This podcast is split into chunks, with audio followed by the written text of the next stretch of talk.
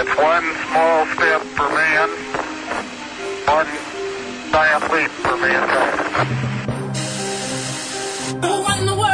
Nós, mulheres, estamos sendo protagonistas da história.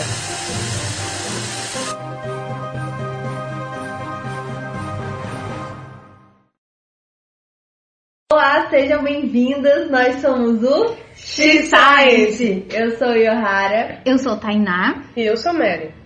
E hoje nós vamos falar sobre cortes na educação. Nosso episódio será dividido em três blocos. Inicialmente, a gente vai falar um pouco sobre o histórico, como começou esses cortes, quando isso ocorreu e como ele foi acontecendo ao longo dos anos. Depois a gente vai falar um pouco sobre a situação atual. O que, que a gente está vendo com os cortes atuais do nosso governo, desde que começaram em maio e até agora que estamos em julho.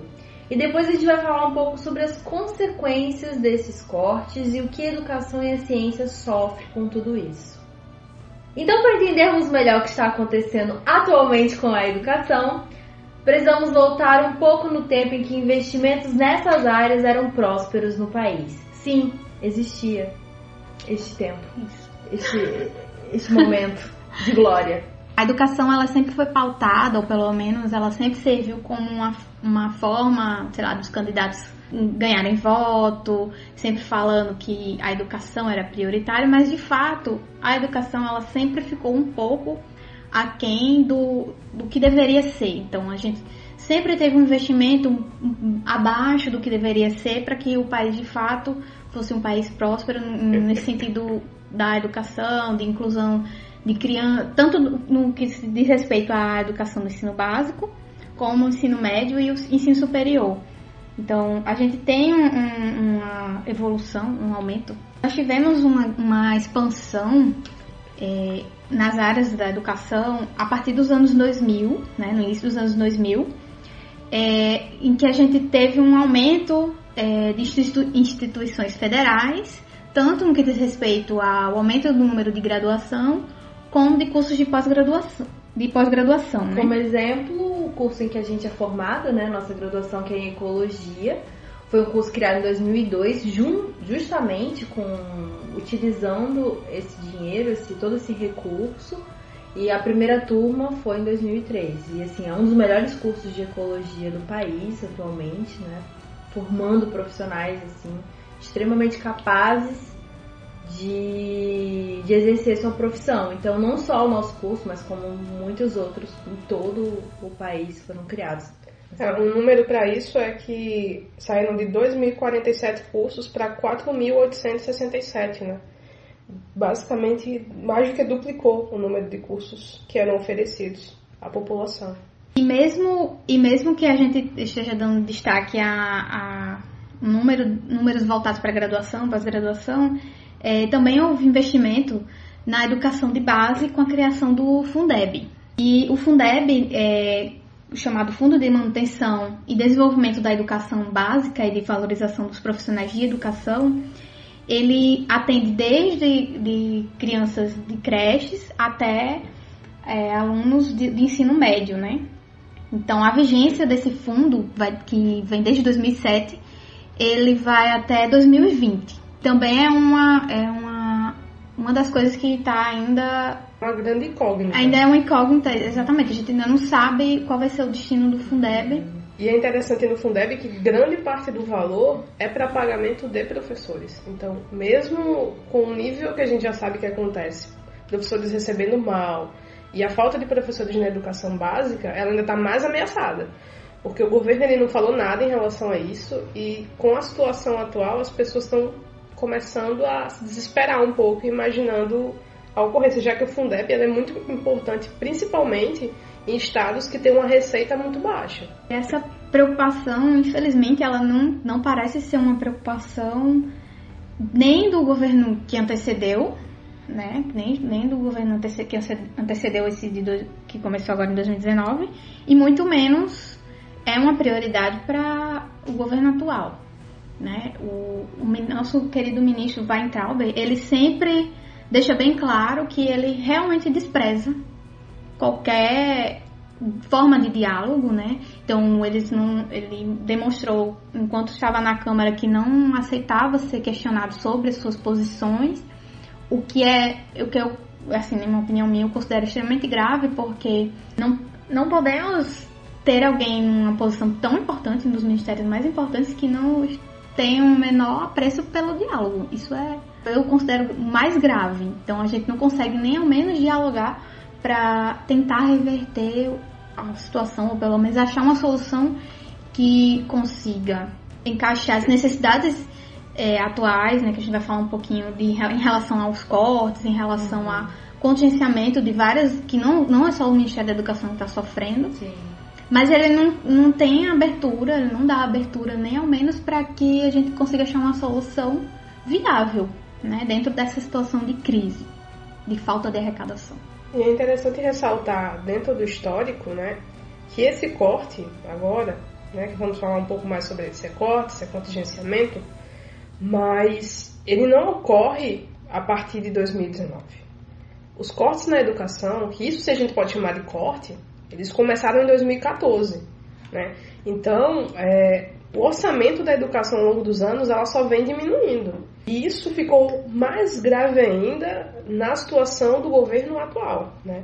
Sim. Mas é muito importante falar sobre isso porque esse desmonte na educação ele já vem ocorrendo há no mínimo cinco anos. E eu acho que é bem perceptível para quem está dentro do, da universidade, desse ambiente, desde a época em que estava tudo bem, assim, estavam tendo investimentos e até que quando as coisas começaram a cair. Eu comecei minha graduação em 2013 e nesse ano eu pude perceber e constatar ainda as várias oportunidades, vários projetos que eram abertos, por exemplo, Ciência Sem Fronteira, que era um desses projetos, em que eu via pessoas que antes em nenhum momento elas teriam oportunidade de ir para fora, estudar fora, podendo ter essa vivência apesar das, das complicações do projeto em si, independente disso, era uma oportunidade muito única. Quando eu entrei em 2014, a gente já começou a ver essa questão do Ciência Sem Fronteira ir se acabando aos poucos, algumas portas se fechando, comecei a, a ver é, laboratórios começando a reclamar ainda mais de recurso, de material. Isso é uma, uma visão pessoal minha de laboratórios em que eu participei durante a minha graduação. E só foi aumentando, só foi aumentando. E hoje a gente na pós é, constata cortes ainda maiores, né? Isso é o que eu falo de dia a dia, assim, de, de coisas que a gente vê no nosso dia a dia. É legal também, né, falar que antes desses cortes, essa expansão, ela foi interessante em que sentido? Porque quando você para para analisar, as principais universidades elas estão na região sudeste do país, né? Uhum. E a expansão ela veio muito nesse sentido de abrir universidades e institutos federais em região norte e nordeste. Porque, assim, é uma das falas também que eu discordo muito do, do nosso atual presidente, que ele fala que ah, você tem que focar em nessa parte mais industrial na região sul-sudeste e para o norte você tem que norte e nordeste tem que focar em atividades que já são naturais daquele ambiente para fortalecer esse tipo de desigualdade. Sim. Porque quando você faz isso você está dando oportunidade a uma parte do país e a outra não. Então você está fortalecendo a, a manutenção da desigualdade no país. Então assim não dá para negar. Durante esse período foram 18 universidades a mais e 173 campos de institutos federais. É uma expansão bem significativa. Sim. Então tem cidades do interior que você tinha que sair para se você quisesse fazer um curso técnico ou até mesmo fazer estudar no ensino médio para ter uma escola razoável. Então você ganhou institutos federais e hoje temos colegas aqui na pós-graduação que vieram de, desses institutos que foram criados durante a gestão, principalmente do ministro do ministro da Educação Fernando Haddad onde teve o período da, dessa maior expansão de e assim, institutos. eu discuto com algumas pessoas que defendem que o, a criação particularmente dos IEFs não foi muito boa, essa expansão, porque a partir do momento que você tem muitos IEFs no interior, você diminui a qualidade do IEF, se você comparar IEFs do interior com IEFs, por exemplo, de capitais. Só que assim, é extremamente sem sentido isso, porque eu conheço pessoas de família que a única oportunidade que tem de estudar numa escola melhor porque justamente moro no interior, em cidades que mal possuem escolas, direitos, escolas municipais não, não funcionam e a única oportunidade que eles têm é justamente o IF e justamente durante o ensino médio.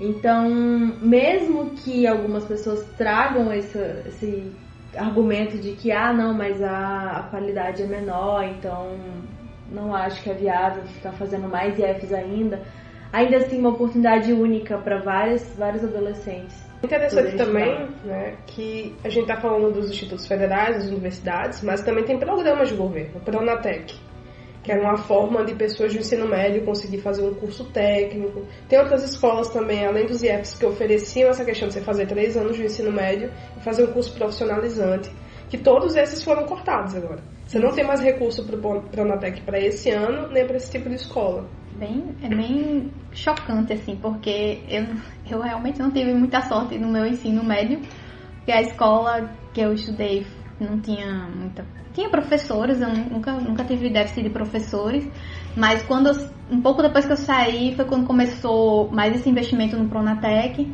Então as pessoas conseguiam fazer cursos bem interessantes, é, cuidado de idoso, informática, secretariado, então tinha uns cursos bem interessantes de acordo com o mercado de, das regiões. E assim, né, eu não tive muita sorte de, de fazer, mas tenho pessoas na minha família que conseguiram é, fazer o curso no Pronatec, conseguiram seguir na área que, do qual eles começaram a fazer o curso, então é interessante que as pessoas criticam muito, né? Tem uma crítica muito pesada ao Pronatec, mas ele foi importante para você inserir pessoas que não teriam condições de pagar um curso em instituições como SESC, SENAC, e eles conseguiram fazer cursos muito importantes e, e, muitos deles conseguem, inclusive, se manter na profissão. Eu fiz dois cursos pela Pronatec. Eu fiz montagem e manutenção de computadores e fiz web design. Foi? Tipo, e são cursos. E ajuda pra caramba, né? São cursos no Senac. Não, com certeza. Por exemplo, no Senac que eu fiz, que é um curso de mil reais. Então, assim, é uma Nossa, oportunidade sim. enorme de profissionalizar. Eu conheço vários amigos meus que atuam na área hoje em dia. Nossa, muito importante. É muito importante você ter oportunidade. Sim. Quanto mais oportunidades você tiver, melhor ainda, porque aquela pessoa ela pode pegar aquela oportunidade e mudar a vida dela, da família dela e tudo à volta dela. E isso é claro, né? Quanto mais você consegue investir na sua formação, a chance de você receber mais, você conseguir mudar de vida, ela é muito Sim. maior do que uma pessoa que não tem oportunidade. Então, é, é, eu não gostaria nem de entrar nesse tema, mas me incomoda muito as pessoas acharem que elas têm. Elas vêm de uma questão socioeconômica mais favorável e que uma pessoa que não tem essa condição ela vai conseguir chegar lá sem nenhum auxílio do governo.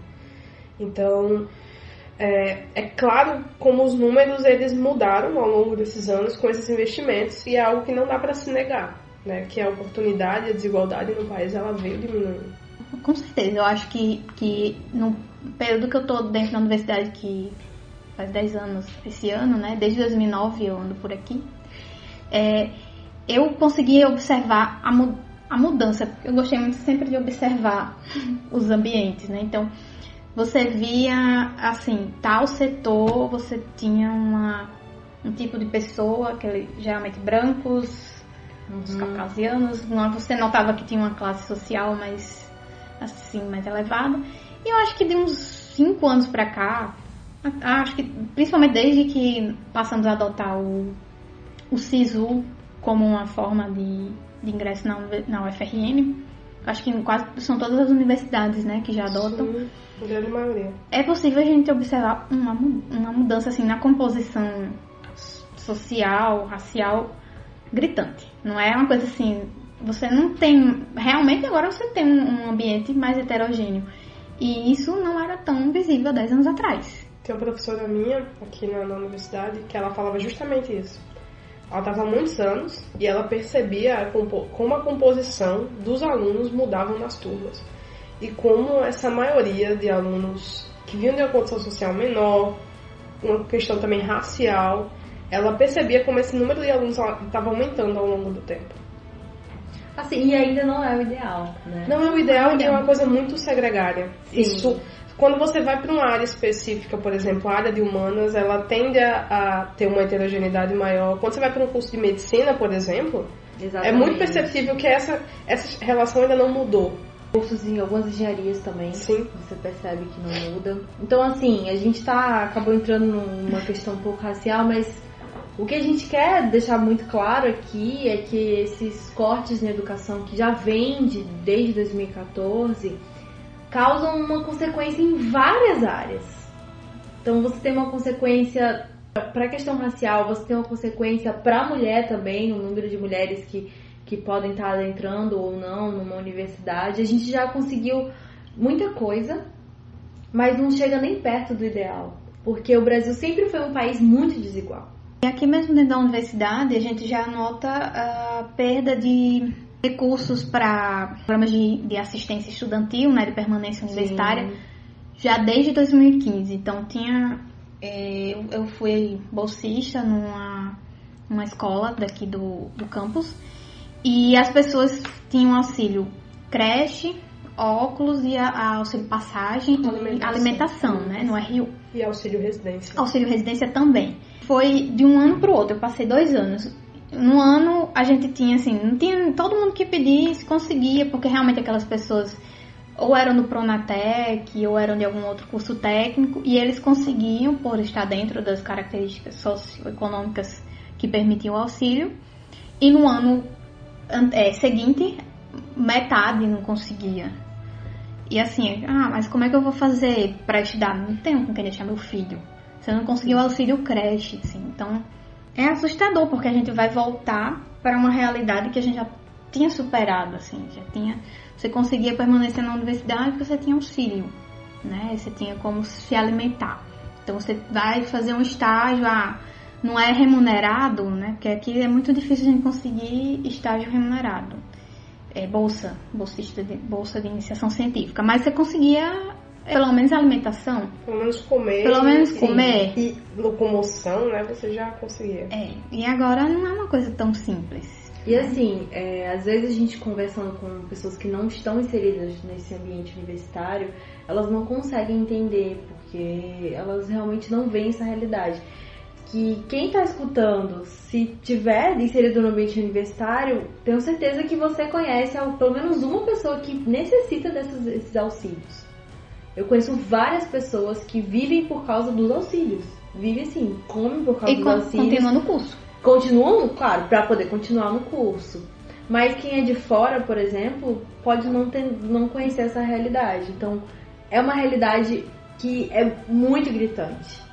Se você for parar para conhecer as pessoas do campus, e principalmente de cursos que não são tão evidentes como medicina, engenharia, direito, etc você vai ver muita gente necessitando desses auxílios. E um fato também que foi muito importante para afetar ainda mais esses cortes, a emenda constitucional 95, que é conhecida como a emenda do dos gastos com saúde e educação. Então, que é uma coisa que foi considerada absurda na época e esse absurdo passou, né? É, parece que as pessoas estão anestesiadas, na verdade. Eu não sei, ou é, é porque não é porque na real às vezes isso não atinge, a, a pessoa não entende que aquilo atinge ela diretamente. É. Sim. Entendeu? E, e, é um contingenciamento, é um corte ali, é uma manutenção naquele teto por 20 anos.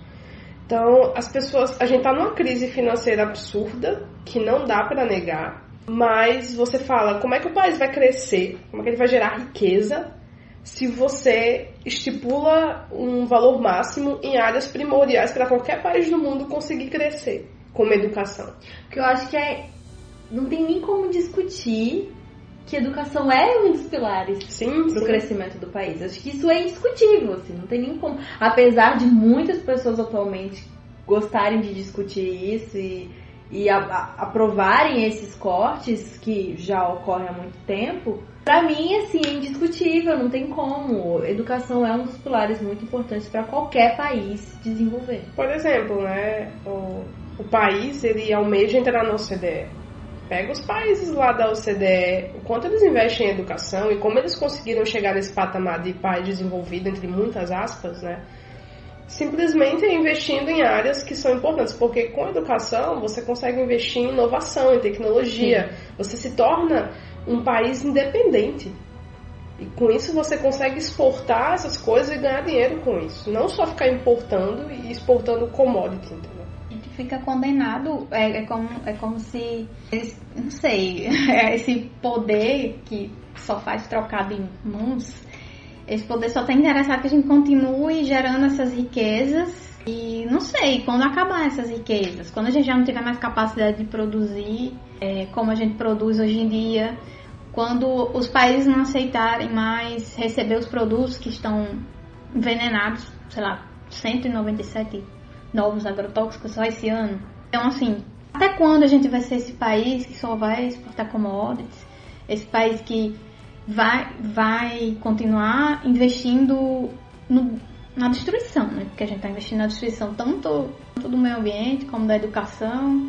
A nossa indústria tá, vai acabar saindo fragilizada disso porque a gente não vai ter mais pessoas capacitadas para gerar o desenvolvimento tecnológico que o país precisa para poder competir com os produtos que vêm de fora. Então, e talvez a gente perca, inclusive, o que se investiu nos últimos 15 anos, né? E assim, é, é tudo um ciclo, porque você percebe que a maior parte das pessoas não tem noção disso, a mínima noção disso. A gente está aqui discutindo isso, a gente tá numa pós-graduação, a gente está inserida num, num pequeno grupo de pessoas que tem acesso à informação diariamente, a gente tem esse acesso. A maioria das pessoas não tem acesso no Brasil a esse tipo de informação, não entendem isso justamente pela falta de educação. E a partir do momento que você continua não estimulando a educação, não desenvolvendo a educação, mais pessoas não entendem isso e continua nesse ciclo. É uma e aí, Exatamente pessoas não entendem, as pessoas não querem entender ou simplesmente não têm a capacidade crítica, o, o, Sim. o discernimento para saber o que é bom para eles. Afinal assim. de contas, se você tá numa família que você tem que alimentar 3, 4, 5, 6 bocas e você tem um salário mínimo, por que, é que você vai prestar atenção nisso? Por que, é que você vai querer saber de meio ambiente, de floresta que está acabando, de, de commodity, disso, daquilo? Então, é muito complicado. É porque, assim, a pessoa primeiro ela tem que pensar em comer e não morrer de fome. Sim, exatamente. Pra e depois ela, ela. Ela pensar em outras coisas, sim, né? Sim, Se você não der essa, esse arcabouço básico, né? Ela tem que. Por exemplo, vamos lá, uma pessoa que mora na rua, ela tá muito mais é, interessada em saber como ela vai sobreviver todos os dias ali. Então ela não tem esse tempo para pensar, ah, mas se a gente estiver acabando com o meio ambiente, o que é que isso traz de consequência para mim? E também tem uma questão que eu acho ainda mais intrínseca do ser humano, que é a gente tende a se preocupar com coisas próximas, né? Sim. Coisas que vão acontecer daqui a 5, 10 anos, até daqui a um ano, você acaba criando um interesse muito menor. E esses problemas que a gente tem hoje, que estão sendo também mais afrontados agora, eles só vão trazer consequências num período muito mais longo. Então as pessoas não, elas não entendem, por exemplo, a questão da, da PEC ela vai estar afetando durante 20 anos. E daqui a 15 anos que você olha para aquela consequência no corte, você fala, opa, não tem mais atendimento no SUS. Tá faltando vacina. Mas ela não entende que isso foi porque teve uma proposta que foi feita há 15 anos atrás. E aí, quando você tem políticas que não estimulam esse entendimento, piora. Então isso piora.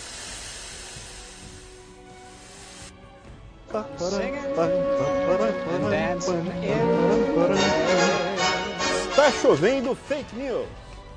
A gente não tá falando pra pessoa. A gente não tá. Esses três chocolatinhos e meio. A gente não tá falando pra pessoa que a gente vai cortar. Não tá cortado. Deixa pra comer depois de setembro. É só isso que a gente tá pedindo. Isso é segurar um pouco. Mas vamos falar agora de um assunto polêmico que está na boca de todo mundo, né? Afinal de contas, é 30 ou 3%? Afinal de contas, é corte ou contingenciamento? Para a gente falar um pouco disso, vamos começar falando do significado, né? O que é o contingenciamento?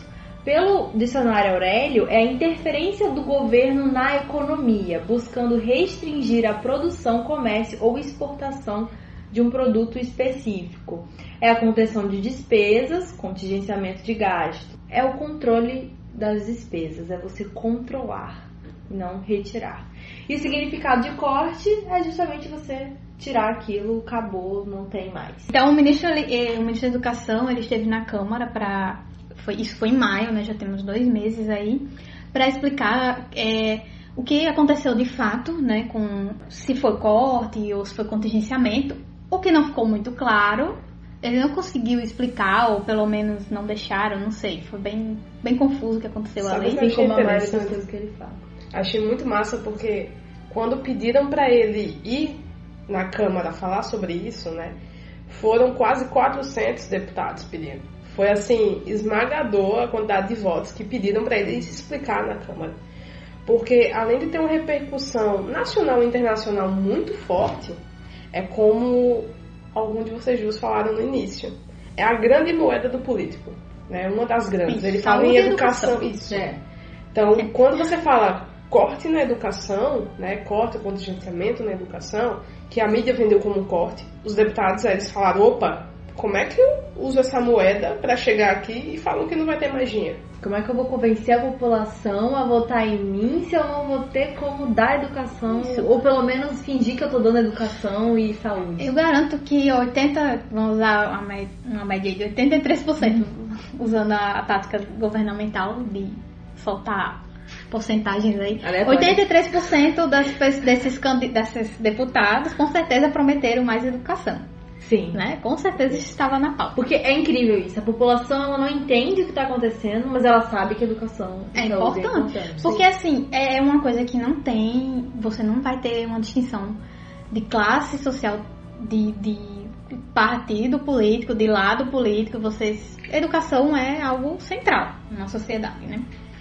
E aí fica aquele questionamento: é corte ou contingenciamento? É 3 ou é 30%, né? É, eu acho, isso aqui eu tô sendo bem viagem de confirmação. Eu acredito que, por enquanto, a gente ainda está trabalhando com contingenciamento, né? Partindo do pressuposto que ainda é um contingenciamento que vai ou não se concretizar em corte em setembro. Tudo depende do milagre previdenciário. Uhum. Isso. Até porque o já deixaram claro que essa questão do contingenciamento quase corte, beirando corte ali da educação, é uma também uma moeda ali para a uma- questão da previdência. Então, se vocês aprovarem a previdência, a gente volta com todo o recurso aí que a gente está querendo tirar. Virou Mas se vocês não aprovarem, então a gente vai cortar. O que é um absurdo sem tamanho. Quando eu vi isso, eu fiquei, gente, eu não tô acreditando que isso está acontecendo. Chantagem, né? Isso, É, deve- uma não, acho que moeda assim, de troca até mesmo. É uma É, uma, é isso já acontecia, normal. Mas eu acho que era menos óbvio. É a boa e velha política, só que mais escancarada. Totalmente escancarada, com as pernas totalmente abertas. E é legal também que, tipo, Bolsonaro ele falava o quê no início? Que jamais ia cortar da educação e que a educação era prioridade para ele. Só que é impressionante como ele conseguiu mudar rapidamente essa ideia, né? Em menos de um mês. Na real, para mim, minha opinião, isso não aconteceu nos primeiros três meses, porque teve uma briga interna entre olavistas, né, os seguidores de Olavo de Carvalho, com o Vélez, né, que era o, virou ministro da Educação, com o pessoal do militar, principalmente ali liderado pelo vice-presidente. Então, nesse momento, né, de janeiro até março, o ministério estava engessado, né, ele não conseguia fazer nada.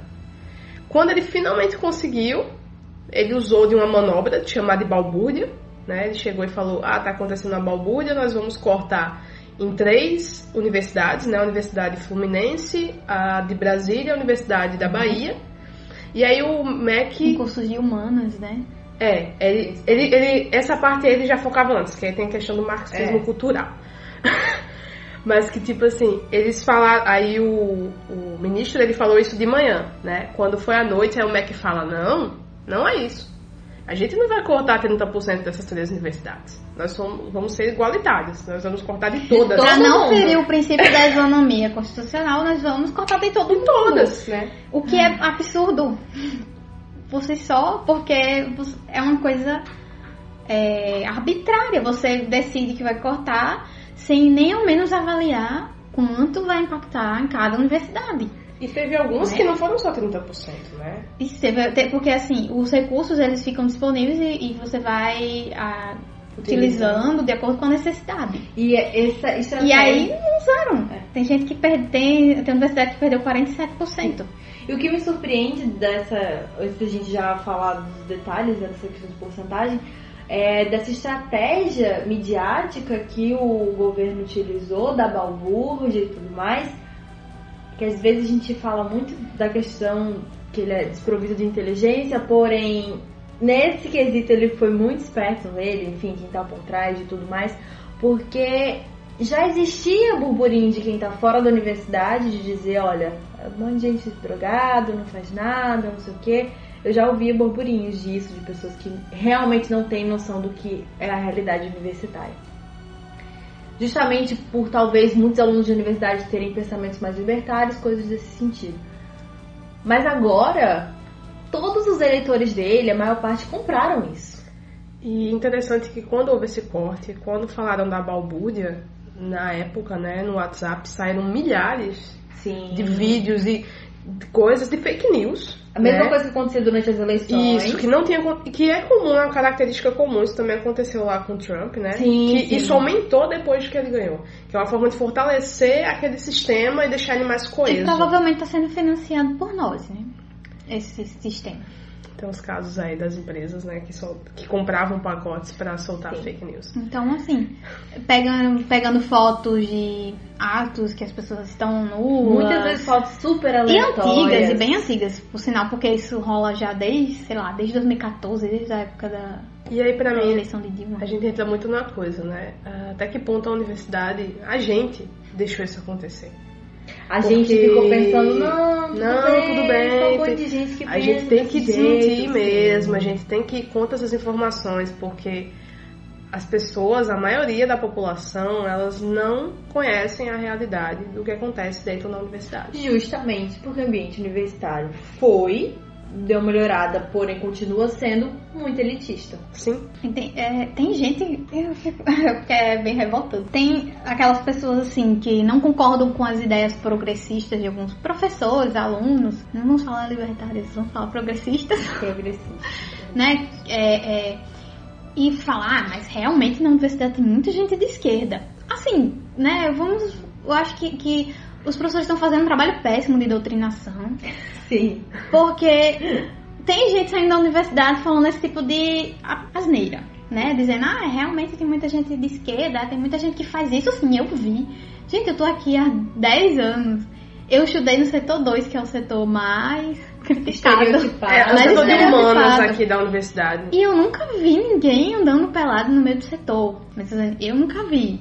Se alguém já viu, provavelmente ele está fazendo alguma performance artística. É, eu acho que também aí tem um princípio constitucional que é a liberdade de cátedra.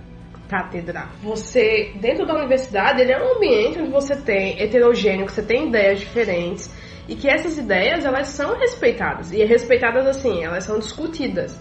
Não é uma verdade absoluta, você pode ter sua opinião, outra pessoa tem uma diferente. E aqui nesse ambiente a gente tem essa oportunidade de discutir várias coisas. E é um então, ambiente totalmente de criatividade, de criação. E deve ser esse ambiente, não um ambiente de criar só profissionais de indústria, profissionais de indústria, profissionais de indústria, coisas assim. É um ambiente em que, As pessoas pensam.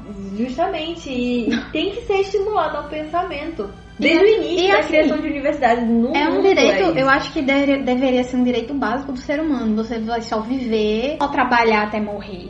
Ele tem que estudar, desenvolver o pensamento crítico, ter acesso à cultura. Se eu quiser fazer um curto- curso de artes e fazer uma performance, eu tenho esse direito. E principalmente dentro da De expressar universidade. suas ideias. Expressar minhas ideias. Agora, assim, eu não vou impor. Acho que uma coisa que as pessoas confundem, eu, eu acho que deveria ficar mais claro isso, é que eu ter mi- minha ideia, querer fazer. Ah, eu quero fazer uma performance aqui na praça. Eu não estou impondo, eu estou fazendo minha performance, você não é obrigado a gostar. E desde que você não, não viole nenhuma lei, por exemplo, porque no ambiente público a pessoa quer fazer uma performance e ficar nua, aí tem a questão do atentado ao pudor, né? Mas dependendo no ambiente universitário, ele tá aberto, ele é aberto a receber várias coisas, várias, vários tipos de, de- culturais. Justamente, tanto que tem vários grupos aqui. O pessoal fala que a universidade é de esquerda, mas a gente tem um grupo liberal, bem, de alunos liberais, bem fortes dentro da universidade, que eles atuam. E as pessoas conseguem conversar entre si. E é para acontecer assim. É como você estava falando. O problema das pessoas hoje em dia é que elas acreditam que o que elas acham é a verdade absoluta. E que não pode existir outra pessoa pensando de forma diferente que elas querem atacar. Agora, é importante lembrar que, assim, liberdade de expressão, liberdade dentro da universidade, não quer dizer que a universidade seja obrigada a abrir as portas ao obscurantismo. Então, assim, existe uma onda obscurantista, isso aí já é notável. E a gente não, não, não acha que aqui seja o espaço para isso, porque você, a, a, você quer impor, quer colocar dentro da universidade palestras obscurantistas, a universidade não aceita, ou até eu acho que eu já vi uma aqui acontecendo sobre uma coisa bem bem olavista. O que é obscurantismo? Obscurantismo é o que a gente tá vendo, negacionismo. É. Ah, você era da pós-verdade. Isso, você, uhum. você quer trazer para dentro do ambiente acadêmico uma coisa que rejeita a academia, rejeita a ciência. Então, por que isso aí eu acho que, que a universidade deve vetar. As universidades, elas sempre são perseguidas em momentos de crise. E assim, a ditadura foi um exemplo claríssimo em que as universidades eram perseguidas e o pessoal do Grêmio era muito perseguido. Que são os DCS hoje em dia. Que hoje em dia. Então, assim, é, é, existe, existe, nós temos a liberdade até certo ponto, né? Tanto nós alunos como as pessoas que querem trazer esse tipo de coisa para dentro da universidade. É porque nesses casos as pessoas elas querem utilizar o pensamento científico para defender as ideias que elas têm, que são anti-ciência. Justamente. é muito... Você quer usar uma é, coisa, é, você quer usar uma coisa que não cabe a você e você quer argumentar para falar, Sim. não, isso aqui tá certo, né? Isso cabe muito no episódio depois para ele, porque e tem essa, muita coisa pra falar. Essa era da pós-verdade então, é E, e eu, eu, quis falar um pouco sobre isso porque o, o ministro, o Weintrauber, ele é um grande é um grande apoiador do obscurantismo, né? Então Sim, ele é um alavista, ele acredita que existe um marxismo cultural e ele acredita piamente que a universidade não serve para nada. Praticamente ele diz que a universidade produz muito pouco ciência. É, um bando de idiotas úteis. Aí já foi o presidente. Não, foi então, a declaração que ele disse depois que... Mas... mas ele voltou atrás, gente. Ele falou depois e que assim, a gente assim- só era massa de manobra mesmo. Então a gente, voltando assim, Voltou vamos idiota. voltar para o ministro, voltar para o corte, o contingenciamento. É, ele quis usar um pouco dessa máquina obscurantista naquele vídeo dos chocolatinhos, justamente para confundir. Assim, eu, eu fico, pelo menos assim, eu gosto muito de observar essas coisas, essas táticas. E ficou claro, ele queria confundir. E ficou literalmente confuso. Eu acho e ficou que... confuso, porque teve gente daqui perguntando, mas eu realmente não entendi. Foi 3 ou foi 30%? Mas o que eu acho também, não só confundir, amenizar. Quando você quer comparar recursos de educação com chocolates, é uma forma de você, como o próprio Onyx Lorenzoni veio falar, ah, quando você quer fazer uma festa de 15 anos para sua filha que você tem que economizar, esse tipo de, de analogia que eles fazem, né? Não tem como você pegar uma situação que acontece na sua casa e você quer, generalizar para um país.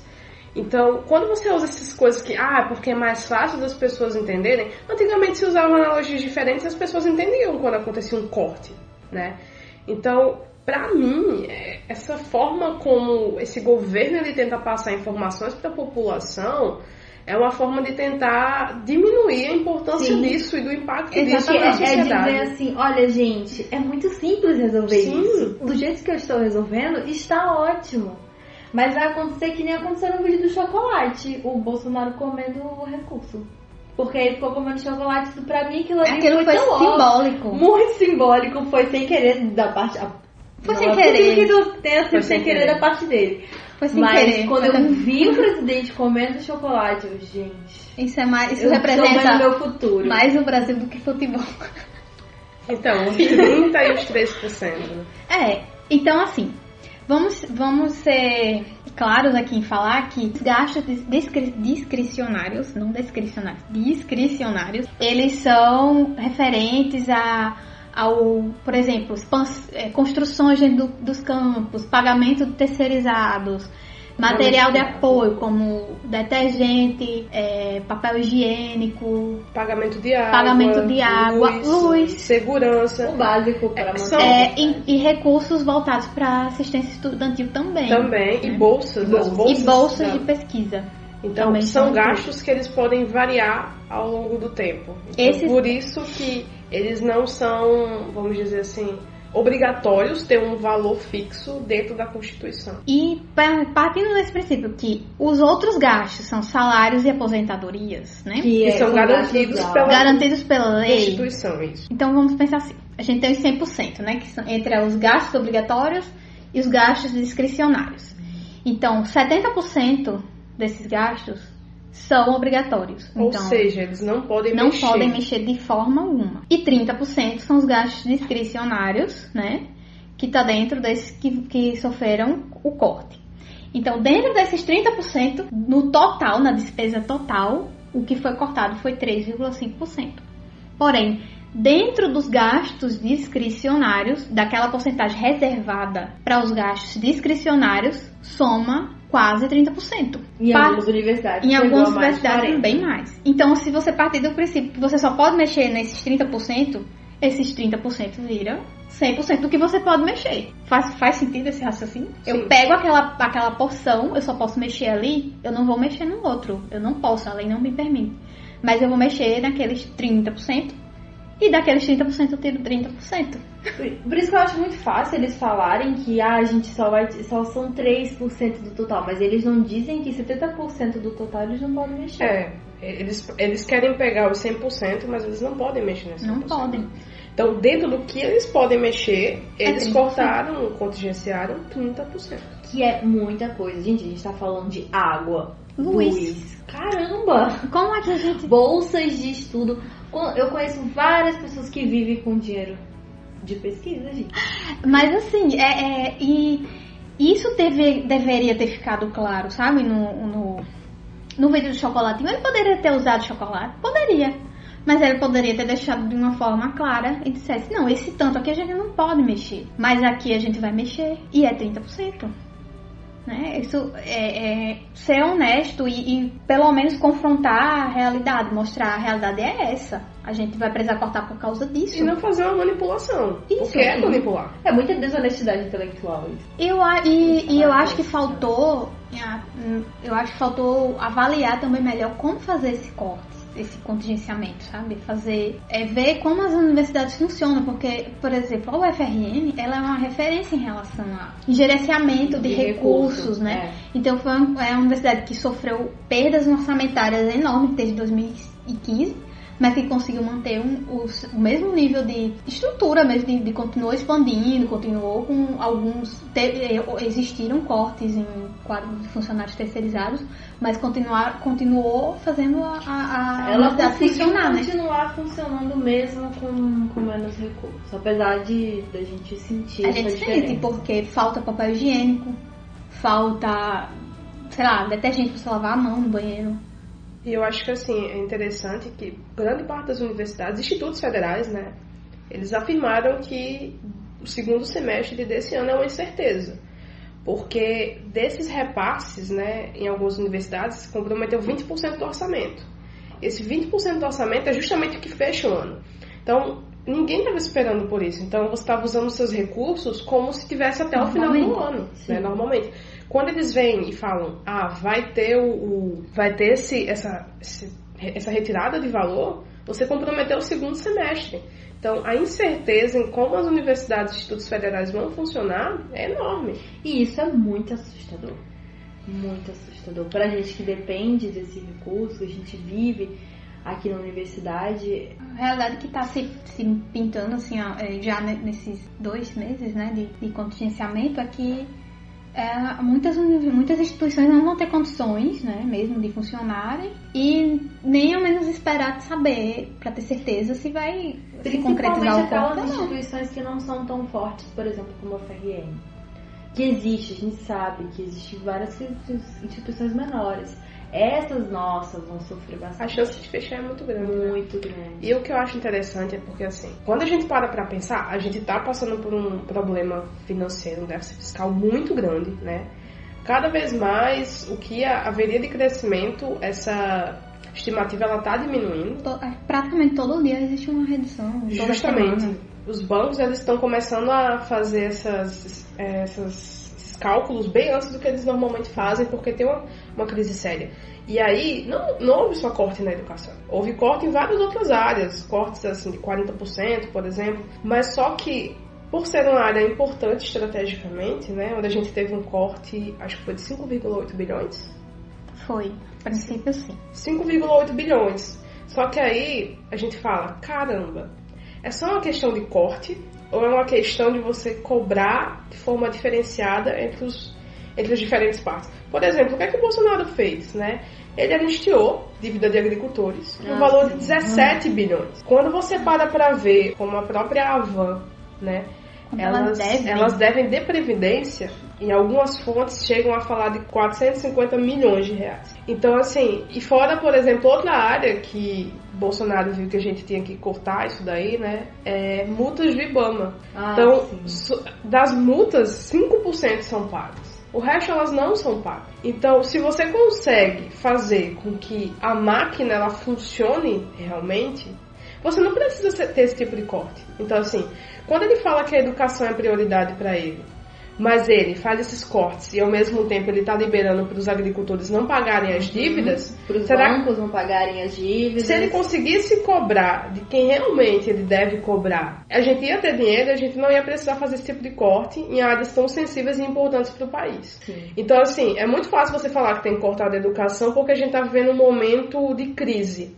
Mas que crise é essa? Que você tira da educação, mas você não cobra banqueiro. Sem falar das questões políticas, né? E isso eu vou até ler aqui um, um post da Giulia Baldaconi no Facebook que ela fala: Não tenho vergonha de falar. Durante os 24 meses do mestrado inteiro, o governo investiu em mim 36 mil reais. É isso o total que ganhei em dois anos, 1.500 por mês, sem benefícios. Não temos benefícios. É isso que um senador ganha por mês. Sou eu o problema mesmo, mesmo, mesmo? Então, realmente a gente que é o problema? A educação que é o problema? E assim, o que, que a ciência tem a ver com isso? Eu acho que a gente tem que deixar muito claro para as pessoas que estão escutando a gente que no Brasil só se faz ciência por causa da pós-graduação. Então, assim, a maior parte da ciência feita no Brasil é feita por alunos de mestrado e doutorado, de pós-doutorado, por professores das universidades. E não são universidades, qualquer universidade, são universidades públicas Majoritariamente. majoritariamente públicas. Então é muito importante que esse recurso seja bem utilizado. Que a partir do momento que você não tem recurso de educação, que você tem corte em pós-graduação, que você tem corte em graduação, você tem corte de ciência. E o legal é que, tipo, a, a desculpa do ministro Weintraub era o quê? A gente vai cortar no ensino superior porque a gente já teve muito incentivo e não vamos cortar da educação básica, né? Ele chegou a citar alguns números que eu não lembro, mas tipo, ah, para cada uni- é, aluno universitário você consegue subsidiar tantos alunos do ensino básico. Só que aí foi um dos maiores cortes, né? Quando você para para ver em números, eles são cortes equiparáveis. Então, como é que você fala que vai deixar de investir no ensino superior, vai investir no ensino básico e você faz um corte igual? que já é errado, ao meu ver. Porque como a gente mesmo discutiu, não era o suficiente o que estava tendo de investimento Sim. nos anos 2000. Então, se já não era o suficiente, se ele qui- quisesse fazer o, o menos mal, digamos assim, ele não mexesse nada do dinheiro da educação do ensino superior e investisse. Se ele, se vamos colocar num cenário em que realmente o que eles falam é certo, de que tem, que precisa fazer algum mexer na educação. Se realmente esse cenário fosse real, ele poderia pelo menos continuar com os investimentos de educação atuais, digamos, não parar de cortar, mas enfim, e Congelar. investir, no, investir nos na base, sei lá, enfim, que ainda assim seria errado. E é uma visão muito míope dicotômica. É como se eu tivesse o ensino superior desconectado do ensino de base, né? Como é que a gente alimenta professores para o ensino de base? É a partir das universidades. Né? O PIBID, que era um dos programas que tem para formação de professores, ele também foi cortado. Gente, Então, o não- PIB acabou. Então, não, não dá pra falar que, tipo, ah, se eu, eu parar de investir aqui, eu vou investir só no ensino básico. Eles se alimentam, eles são conectados. Então, não é que você vai falar que investindo em uma coisa, você também está prejudicando a outra. É, não tá. E assim, ouvir de pessoas que tem gente demais com graduação, por quê? Porque a gente não tem é, hoje no nosso país como empregar todo mundo, porque a gente está nessa crise. Então, ouvir de pessoas que tem gente com graduação demais. Tem muita gente, Gente, formada, né? Tem muita gente formada sem trabalhar no que, no que se formou, então não precisa ter mais oportunidade, ter mais cursos, ter mais. Não, É, é bem claro, assim, você pega um exemplo, você tem assim, ah, porque meu primo lá fez aquele curso, ele não queria, então tá aí, desempregado, odeia a formação.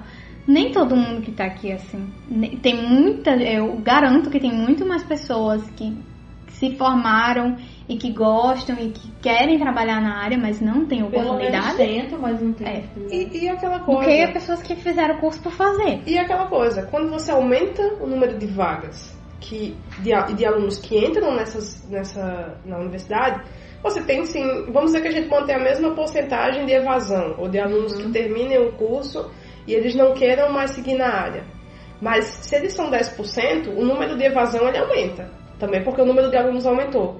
Mas a taxa de alunos que vai estar aproveitando e que está indo para o mercado de trabalho de forma qualificada, ela também é maior. Sim. Então é a chance disso de, de acontecer, mas não quer dizer que quando você aumenta o número de vagas ou aumenta o investimento, que vão sair muito mais alunos que, que não querem estar naquela área que fizeram aquele curso por, por obrigação ou porque naquele momento viram oportunidade e fizeram, sabe? que o que a gente consegue observar é que o investimento em educação que ocorreu, ele não veio acompanhado de uma evolução do pensamento geral, assim, não, não- a indústria não se preparou, o mercado de trabalho ele não, não, ele não absorve a mão de obra que está saindo qualificada da universidade e ou, ou as próprias universidades, eu não sei se, se existe alguma falha, porque eu acho que tudo que a gente vai fazer precisa é, estudar o mercado, saber o que, que o mercado de trabalho precisa. Então, talvez avaliar melhor antes de criar um curso o mercado de trabalho da região. Isso aí talvez seja uma forma de direcionar melhor a criação de novos cursos e novas vagas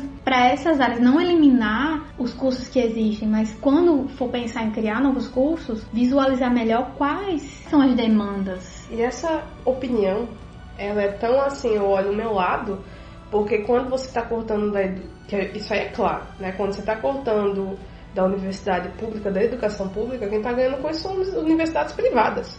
Exatamente. Elas vinham ganhando desde o Nossa, FIES, sim. que não, não tem que se admitir que a ideia da expansão que ocorreu nos governos anteriores para a educação ela foi muito boa, mas que ela teve, teve milhares de falhas, né? O FIES pra mim não é um, não foi uma boa.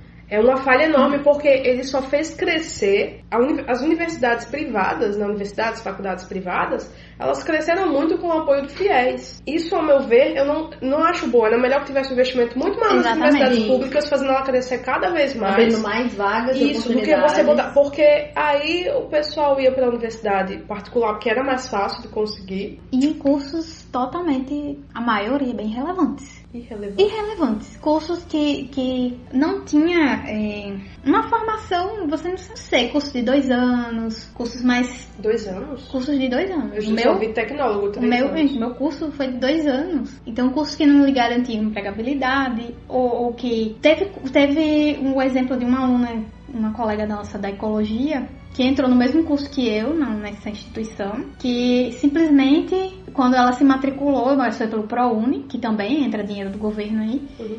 simplesmente o curso foi extinto. Porque aí fa- ah, fa- faça tal curso também de dois anos. Gente, não é assim que funciona. Sabe? Você quer entrar numa área, você vai se, dedicar àquela área, você não vai querer fazer gestão ambiental. Ah, não tem mais o curso, vou, vai fazer gestão em RH.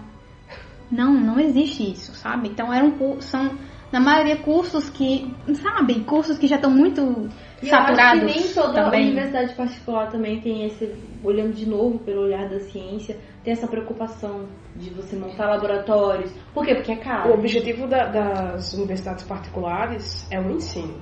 Na maioria das vezes é o ensino. Você não está lá para fazer pesquisa, você está lá para ser um profissional para ir para o mercado de trabalho. Isso que Tainá falou é muito interessante, por quê? Porque a maioria começou a abrir curso, abrir mais Abrir vagas que não existiam. estrutura nenhuma. Por quê? Porque estava vindo dinheiro. Eu vou deixar esse dinheiro passar? Eu não vou. Um, caso aqui local que eu via muito era da Estácio. O número, de- tipo assim, a estrutura da universidade, eu nunca imaginava que ela suportava o número de alunos que ela dizia ter. Nossa, sim, Quando eu verdade. pega- como eu pegava um ônibus, que a maioria era de universitários, no ônibus, assim, no mínimo 60 pessoas era da universidade, da faculdade Estácio. Então você tem um ensino defasado, você paga caro por isso, e isso trouxe um crescimento muito forte dessas empresas privadas que trabalham com ensino superior dentro do país. E que no momento elas estão lucrando, porque se você for no mercado de ações, a bolsa, o valor das ações dela só tende a subir. Porque se eu não tenho mais vagas, se eu tenho um sucateamento da universidade superior pública, para onde é que eu vou? Para privada. Porque afinal de contas, uma universidade privada é uma empresa. Uma Sim. empresa, o que uma empresa quer? Lucro. E aí vem a questão dos- das universidades e cursos à distância, que é uma outra discussão muito grande de cursos como, principalmente da área de saúde, como enfermagem, educação física, etc. Fisioterapia, até onde pode ser a distância, até onde não pode ser a distância, como, como tá acontecendo. Enquanto isso, elas estão criando cursos a rodo, né? De cursos à distância. Mas eu acho que o, o- eu não tenho assim uma crítica aos cursos à distância em si. Eu acho que eles são importantes e, e tem cursos que realmente você consegue fazer à distância. E para facilitar até para aquelas pessoas que trabalham, é, trabalham muito, né? Muito mais que aquelas oito horas, ou que moram longe do- da- das universidades. Então isso é importante, é importante sim, mas eu acho que o mais importante é abrir a discussão para a sociedade. Porque é a mesma coisa que eu tava falando assim, ah, você vai abrir cursos novos sem considerar o que, que o mercado precisa. E aí você vai amontoar um monte de cursos à distância que você não sabe nem assim, sei lá, se vai ser necessário, se é, se é um curso que realmente tem uma demanda, como já aconteceram de- no caso desse curso que eu fiz, fechou depois de alguns anos que eu, que eu me formei. Eu não sei nem se eles reabriram, mas que poucos anos depois, um ano depois que eu me formei, o curso não tinha demanda. É porque você Mas na tinha quantidade. bolsa, Você entra na quantidade, né? O importante, quando você vai para esse lado, não é uma qualidade na formação. É no número de pessoas Sim. que são formadas. São formadas. E aí, se você tem mais, mais profissionais, não adiantou nada, entendeu? Ali foi um gasto de, dinheiro que poderia ter sido investido em outras coisas. Eu acho que o governo só não perdeu o dinheiro comigo porque eu consegui entrar em ecologia e tô seguindo na profissão, porque senão eu acho que eu estaria me sendo muito culpada por ter gastado dinheiro do governo com um curso que não. Assim, me trouxe a oportunidade de fazer um outro curso, mas que não me trouxe. Traz uma vivência, Trouxe mas a vivência, que beleza. não só mas... isso é importante. Mas quando me enganaram, saí de lá jurando que eu ia arrumar um emprego. Eles disseram que é empregabilidade. Não E aí, teve. falando de universidade privada, a gente começa a ver o, o cenário político e ver que existe uma ligação entre donos de universidades privadas com políticos que, Que estão comandando. Existem filiações, né? É, O irmão, a irmã do ministro Paulo Guedes, nosso ministro da Economia, ela é a presidente Associação da Associação de Universidades. Privadas no Brasil. Então, assim, é- a gente tem que questionar quais Tem são. questionar. Qual, quanto tá obscuro, obscuro É- é- aí atrás dessas medidas, né? É importante isso porque, assim, por trás da, da pessoa que deveria ser imparcial, que ela não é, ela tem os seus interesses. sim. Então, não é que a gente está querendo Como dizer todo ser humano, gente. Isso, Todo como ser o humano ministro assim. está agindo de má fé. Mas são coisas que a gente tem que parar para analisar e se perguntar se isso é porque não tem dinheiro ou se isso está acontecendo porque uma parcela da população da sociedade ela tem interesse nesse tipo de ação. Existe um projeto né, maior atrás disso, desses cortes. E aí, para isso, para eles é, enfatizarem a necessidade do corte, eles afirmam, ah, mas a universidade produz quase nada, né? Quem produz é a, a Mackenzie. Mas aí a gente tem dados recentes. então, detestei tanto quando ele disse é ofensivo, gente. É muito vocês que não ofensivo. são da é área da ciência, ofensivo, isso não. é ofensivo. Não é só ofensivo, é mentiroso. Sim, Isso. É mentiroso. É mentiroso. Os dados da é, Research in Brasil, que saiu ano passado, não, divulgado em 2017, é, mostra que 95% da produção científica brasileira ela vem de universidades públicas. A maior parte federal, algumas estaduais, né, e IFs também, né, dos, dos IFs, e que dentre os anos 2011 e 2016 foram publicados mais de 250 mil artigos científicos né, em todas as áreas do conhecimento e que o país passou a ocupar a 13 terceira posição em relação à produção científica global.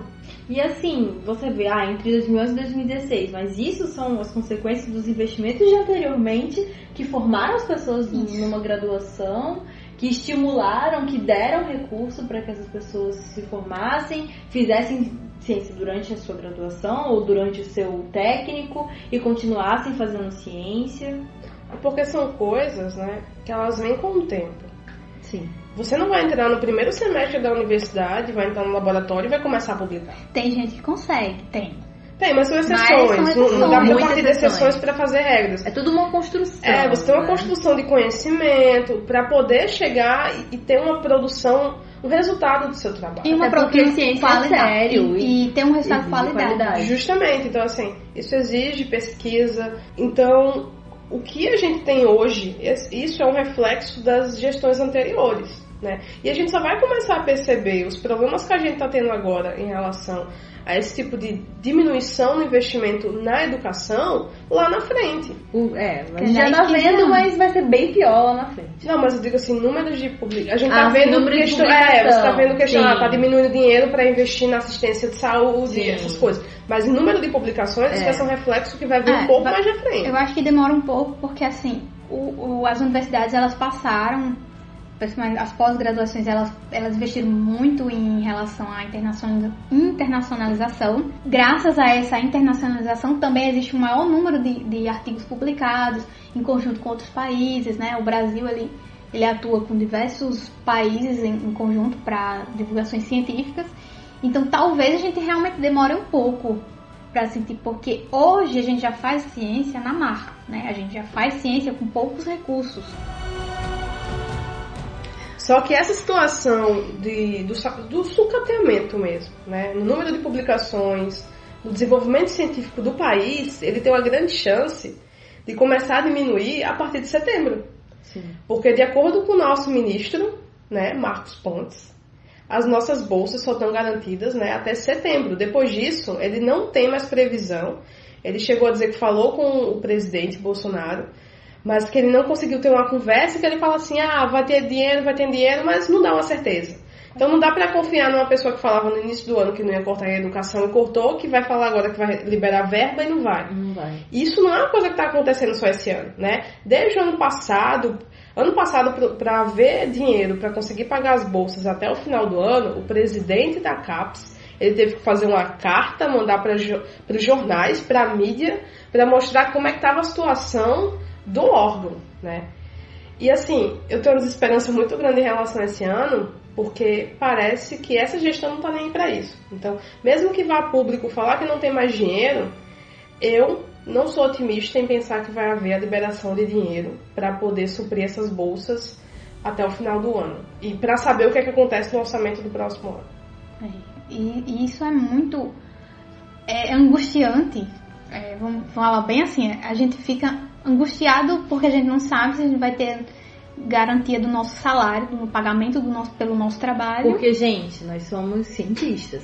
A gente É o- somos, ah, é estudante a nossa- de mestrado. Cientista. E é salário. Apesar de não ter nenhum benefício, nem décimo terceiro, nem nada.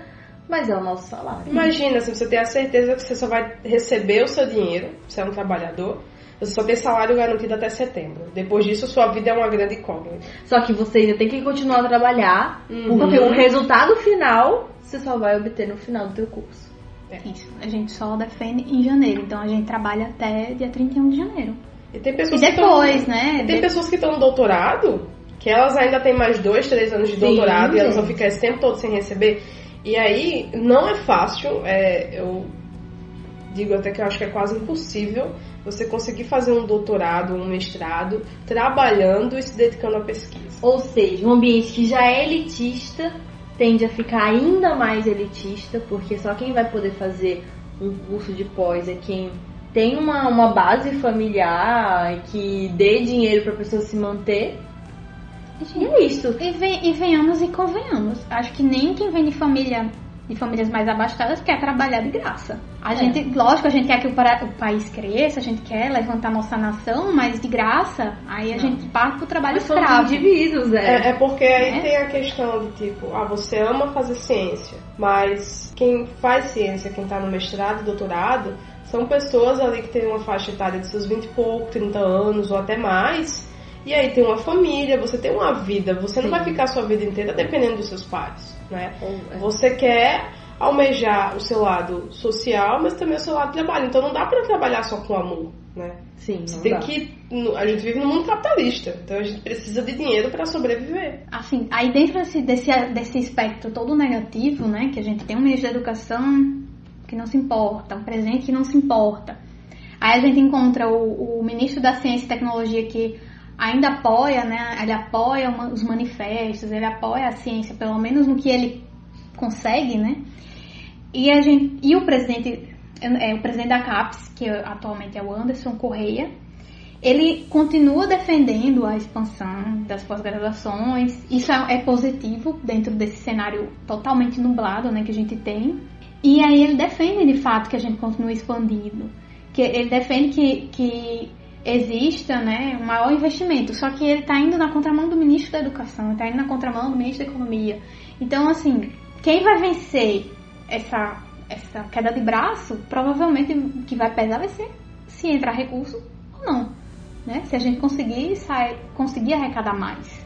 É interessante também que, assim como foi feito para o meio ambiente, né, que os antigos ministros se reuniram, mostraram como isso não podia acontecer, a situação que estava né, é, Marcos Pontes chegou a declarar que os ministros anteriores né, desse ministério eles iam se reunir para tentar ver se dava maior visibilidade à causa, uhum. mas que na real não quer dizer se vai dar em nada, né? Se, se, se, se acontece alguma mudança, porque para o meio ambiente você a gente viu mostrando claramente que isso é um não é só por uma questão de proteger o meio ambiente, mas é diretamente ligado à questão econômica, Sim. né?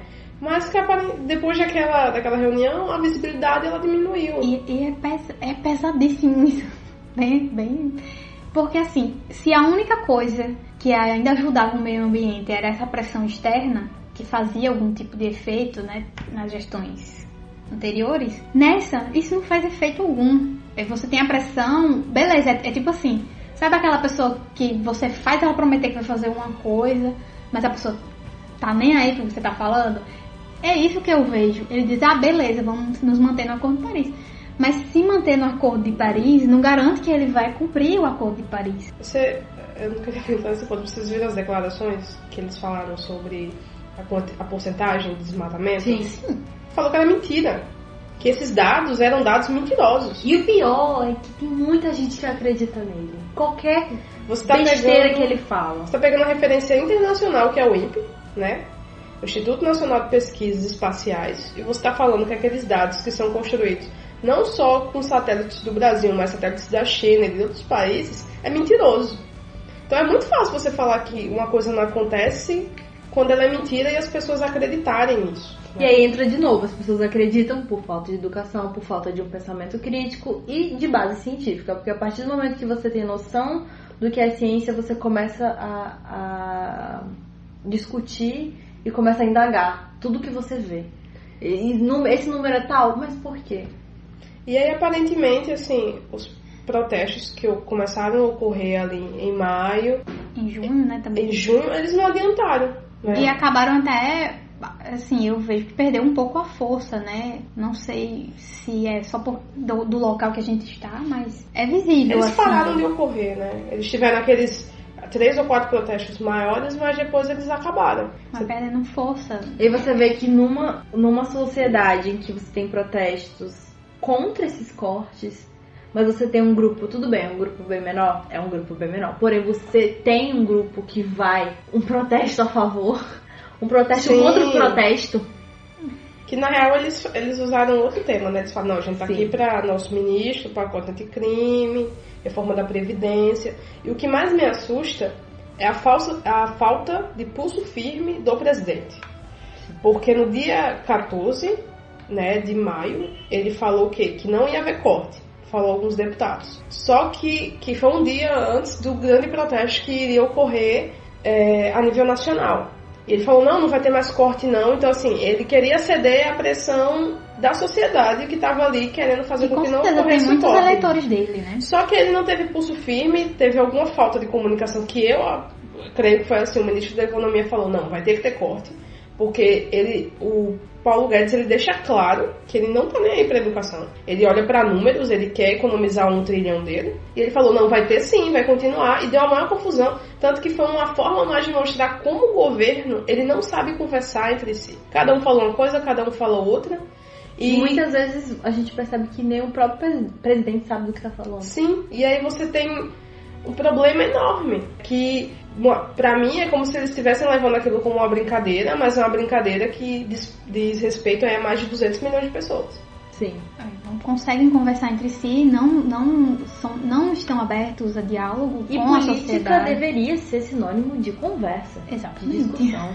Então, assim, a gente está realmente aguardando, né, o que que vai acontecer nesses próximos meses. E por isso nós decidimos é, fazer esse, esse, esse episódio, porque ainda está acontecendo, a gente ainda não, tem certeza do que vem por aí. Assim, é tentar informar o máximo possível da realidade, né, o que está acontecendo, o que, o que a gente vivencia aqui.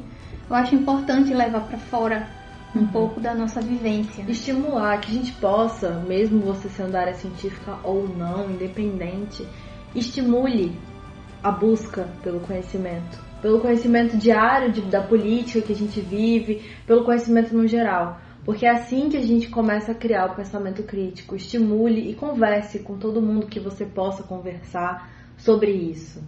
Então eu acho que assim, infelizmente, nós não temos boas notícias, nós não. Nós pensávamos assim, ah, poderia haver um, um retorno e não haver o corte, mas o que a gente tem até então é que vai haver mesmo. E que não temos boas notícias em relação a, a essa parte do governo. A parte da educação, ela tá ficando cada vez mais precária. Sim. educação, a parte de ciência e tecnologia, Sim. né? Então, assim, encerra, é, eles querem diminuir os recursos, mas sem ver outras formas de trazer recursos de empresas privadas, né? De trazer novos financiamentos. Então, realmente, fica, a gente não tem boas notícias e, pelo jeito, isso vai se prolongar mais uns meses, né? Até a gente ter certeza do que vai ser de nós em setembro. Então aguardem que informaremos vocês do que da nossa situação. É. E nós vamos colocar no nosso blog o episódio, junto com os links que nós utilizamos como referência, consultas, alguns sites com algumas informações interessantes, mais aprofundadas sobre a situação da educação no Brasil. É, e vamos colocar também os links para os vídeos do chocolatinho, porque é importante que vocês vejam como funciona né, essa, essa retórica deles. E Nos sigam nas redes sociais, no Instagram, xscience.podcast. E por favor, você que é uma menina cientista, desenvolve seu trabalho, mande para nós um resumo, porque a gente tem uma hashtag nas sextas que é Exalta as Manas. A gente quer muito falar sobre o trabalho de vocês. É, pode ser de graduação, pode ser de pós. É, não importa, tá desenvolvendo alguma coisa, quer mostrar para a sociedade, para as pessoas o que você faz, Pode ser manda lá falar pra da gente. sua carreira também, assim, ah, participei disso, disso daquilo. Você Acho bem importante porque coisas. você mostra pra sociedade, mostra para mostrar para aquele seu parente que duvida que você realmente trabalha. Então você mostra que você faz sim seu trabalho, que ele é importante, que ele vai contribuir para o desenvolvimento da sociedade. Tchau, até a próxima. Beijo. Tchauzinho. Lembrando que nós estamos no Spotify, SoundCloud e no Deezer, certo? Então os dois episódios estarão disponíveis nessas três plataformas.